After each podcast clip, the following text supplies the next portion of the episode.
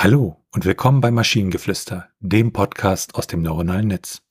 In jeder Episode stellen wir eine Geschichte vor, die nicht von einem Menschen, sondern von einer Maschine verfasst wurde.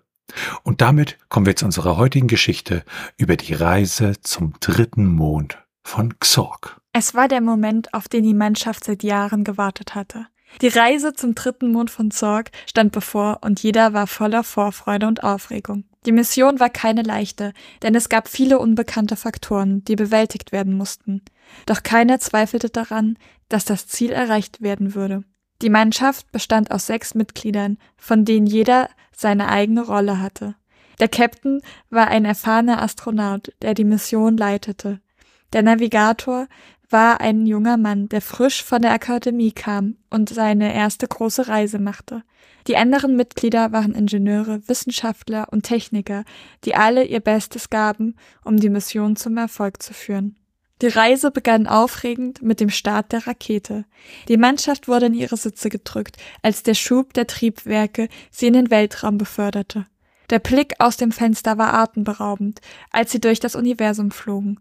Die Sterne leuchteten hell, und die Planeten schienen zum Greifen nah. Aber sie hatten keine Zeit, sich davon ablenken zu lassen. Sie hatten eine Mission zu erfüllen. Die Reise war lang und beschwerlich, aber die Mannschaft war bestens vorbereitet.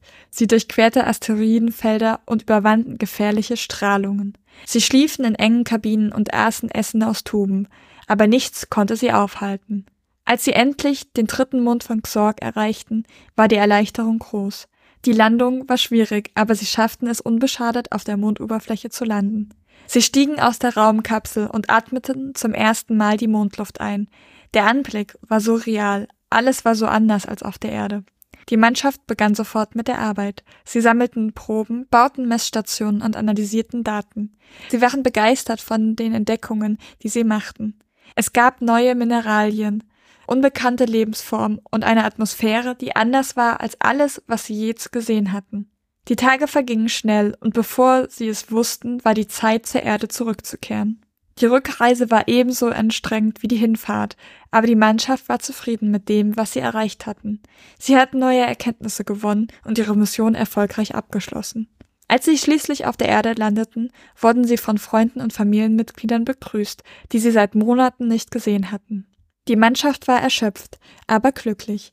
Sie hatten eine unglaubliche Reise hinter sich gebracht und waren bereit für alles, was als nächstes kommen würde. Die Reise zum dritten Mond von Xorg war ein Abenteuer, das die Mannschaft nie vergessen würde. Es war eine Reise voller Herausforderungen, aber auch voller Entdeckungen und Erkenntnisse.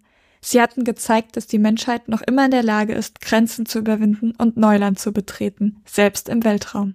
Ja, die Geschichte an sich, die ist relativ ähm, ja, okay. Aber ich habe ein paar wunderschöne Details entdeckt, die ich aus humoristischer Sicht sehr, sehr schön fand. Das fängt schon im zweiten Absatz an. Und zwar der Navigator war ein junger Mann, der frisch von der Akademie kam und seine erste große Reise machte. Satz eins. Und dann kommt, die anderen Mitglieder waren Ingenieure, Wissenschaftler und Techniker, die alle ihr Bestes gaben, um die Mission zum Erfolg zu führen. Heißt für mich im Umkehrschluss, der Navigator gibt nicht sein Bestes. Ja, das ist ähm, und äh, äh, was ich auch schön fand, ähm, sie schliefen in engen Kabinen und aßen Essen aus Tuben. Aber nichts konnte sie aufhalten. das stimmt schon. Das war auch, was ich mich ta tatsächlich gefragt habe. Ähm, da steht, als sie auf, auf dem Mond waren, die Tage vergingen schnell. Heißt das, die Tage dort sind kürzer? Oder heißt es, dass sie tatsächlich einfach, die, die ihre Tage waren so sehr gefüllt mit Aufgaben, dass sie schnell vergingen. Und ähm, ich fand das tatsächlich eine, eine schöne Zweideutigkeit. Ja, das, das, das ist echt die Frage dann, wenn du halt auf einem anderen Himmelskörper landest, ne, was, was dann da mit dem Text gemeint ist. Schön fand ich auch den Satz, sie stiegen aus der Raumkapsel und atmeten zum ersten Mal die Mondluft ein. Ich so, nein. Ach so, Moment, Moment. Mond heißt ja nicht unbedingt, dass es ohne Atmosphäre ist, ne, wie bei unserem Mond. Das kann ja durchaus so sein, ne.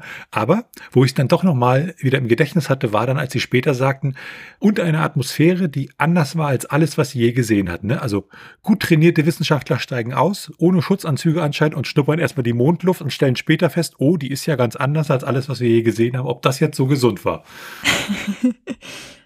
Ja, es ist irgendwie so ein bisschen Unprofessionalität schwingt die gesamte Zeit mit, obwohl sie ja alle sehr erfahren sind. Theoretisch. Ja, Wo ist das A- und B-Team? Ach, die sind gerade nicht da, ja, dann schickt jetzt das C-Team los zum Mond. Ja, die sind sehr bemüht, das passt schon. Ach so, genau. Ich, was ich sehr, sehr lustig finde, ist der Satz, die Reise begann aufregend mit dem Start der Rakete. Dieses aufregend, es ist in diesem, ist in diesem Satz großartig, weil nicht nur, dass die Reise ja theoretisch schon vorher beginnt, bevor die Rakete startet, sondern auch dieses, sie begann aufregend. Ja, so ein Raketenstart, das ist schon nicht langweilig, ne? Das muss ja nochmal gesagt werden. Das ist sehr, sehr wichtig, genau. Und wenn ihr Ideen oder Stichwörter habt für eine Geschichte aus der Maschine, zum Beispiel über eine Gruppe von Menschen, die ein magisches Portal entdeckt, das sie in eine andere Dimension transportiert, wo alles verdreht und verkehrt ist, dann schreibt uns eure Ideen per E-Mail an info.t1h.net oder über das Kontaktformular auf der Webseite. Bis zur nächsten Episode von Maschinengeflüster. Bye bye. Tschüssi.